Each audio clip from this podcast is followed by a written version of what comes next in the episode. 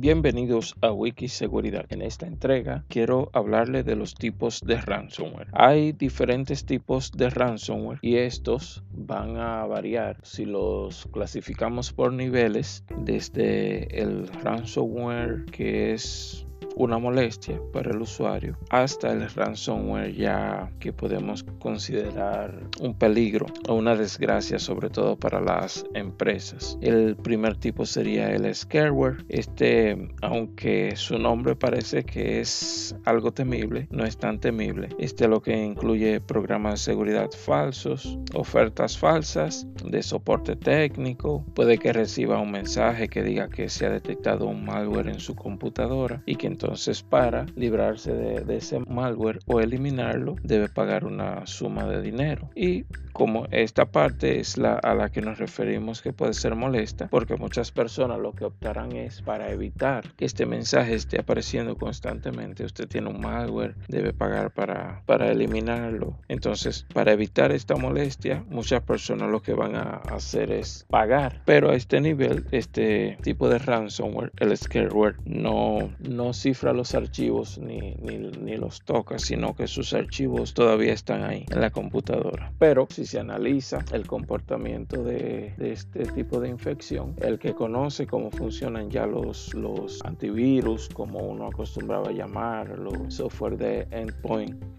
entenderá que un programa de esto no se comporta de esa manera. Por tanto, ese sería un elemento para saber que esto es una infección o algo sospechoso que, está ocurriendo en su, en su computadora. Están los que se pueden considerar bloqueadores de pantalla o lo que otros llamarían el virus de la policía, porque este lo que haría es que bloquea la computadora e impide su uso. Al encender la computadora aparece una, una un letrero o una información que bloquea toda la pantalla, que en muchas ocasiones viene acompañada con el logo del FBI o del Departamento de Justicia de los Estados Unidos, que indica que se han detectado actividades ilegales en su computadora y por tanto usted debe pagar una multa. Pero ya por cuestiones históricas y por cómo se manejan los casos en la justicia, en la justicia sabemos que este no sería el caso porque si usted está haciendo una actividad ilegal, lo que va a proceder es su arresto, no que le llegue un mensaje a su computadora y que usted, usted entre a una página web y pague una multa, porque si fuera así, no se dieran los arrestos que se han dado de personas como Mark Hutchins, que en algún momento habla, hablaremos de él aquí, y de otros eh,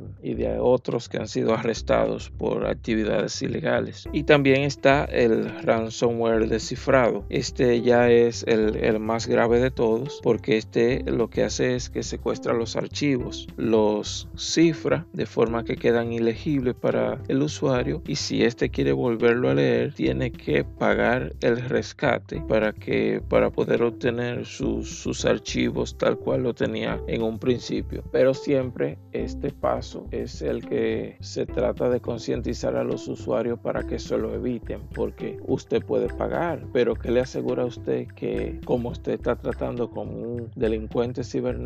que este sea tan serio como para restaurar sus archivos después que usted le pague. Entonces por eso se recomienda realizar copias de seguridad para si en algún momento esto sucediera, pues bastaría con restaurar el sistema operativo de la computadora, bien sea formateo o cambio de disco, como prefiera la persona que lo está haciendo, y que entonces proceda a copiar otra vez sus archivos de la copia de seguridad y no tener que pagarle a un delincuente cibernético para obtener estos archivos de vuelta.